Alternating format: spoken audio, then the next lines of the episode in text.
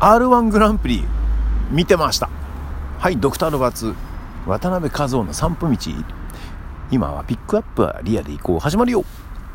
あのね昨日あのお風呂に入ろうと思ってえー、上着を脱いだら R1 グランプリというのがねやっててですね。少し見てたらなんか気になってきちゃってまた服を着直してそのまんま見てたんですね。したらあのまあ面白かったですね。なんか人生かけてるというのがね分かるんだよねみんな出演者。総勢8名がやっていてえー、いろいろしのぎを削っていたんですけどもね優勝した人大泣きしてましたよ。なんだっけお見送り芸人しんいちさんだっけ。そう。なんかねギター持って歌を歌ってねえー、いるんですけども歌の内容が今時だよねきっとね。あのポジティブな言葉で締めるのよ。うーん何々。なんかこうけなすんあけなすというか人のダメなところをこうなんていうのかな。ピックアップしてさ歌ってんだけどで最後に決め台詞ででそんなあなたが好きみたいなね。ねそんなあなたを応援してますみたいなさ。なんかね今時だね。心温まる感じだね。なんかあの昔の芸はそういう人の欠点を面白くおかしくこうやっていたけどねそれを愛してますみたいなね。そんな好きですみたいなこと言って笑いを取れるみたいなね。なんか面白かったな。うんあとねそれとなんかそうだ。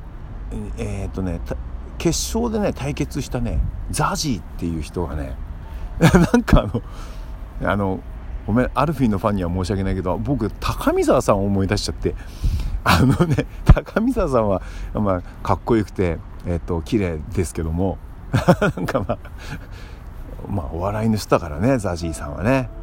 背中になんか鳥の羽つけてさすごいんだよ。半ズボンを履いてさ。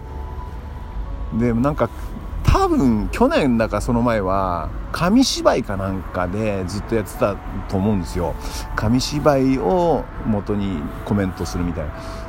でもね昨日はねあのパソコンを使ってそのパソコンを見ながらこういろいろこう解説というか説明というかあの話を盛り込んでいくんですけどそのパソコンの画面がでっかいビジョンになってポンって出るんだけどそのやっぱね手元でやこう、えー、絵がこうボンボンボンボン変わっていくっていうのがねテンポが良くてねこれはねもう面白かったんだよな。もしかしてこのザジーさんが、えー、優勝するのかななんて思っていたんだけど、えー、優勝したのはそのあれでしたよ。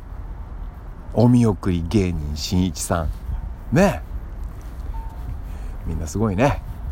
なんかその日のために1年かけていろいろ調整してきてるんだろうね。えー、ということで僕も調整をしながら、えー、次のアルバムリリースに標準を向けて今日も歌を歌っていきたいと思います。スタジオ月曜日だからね。月曜日だからさあのあれよ。Facebook とさ、えー、Instagram の生配信をやろうかと思います。またあれだな。準備に手間取ってバタバタしちゃうのかな。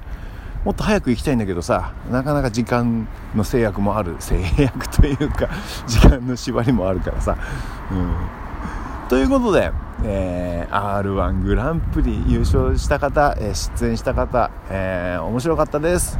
ね。面白い時間ありがとね。なんかずっと笑っていられた。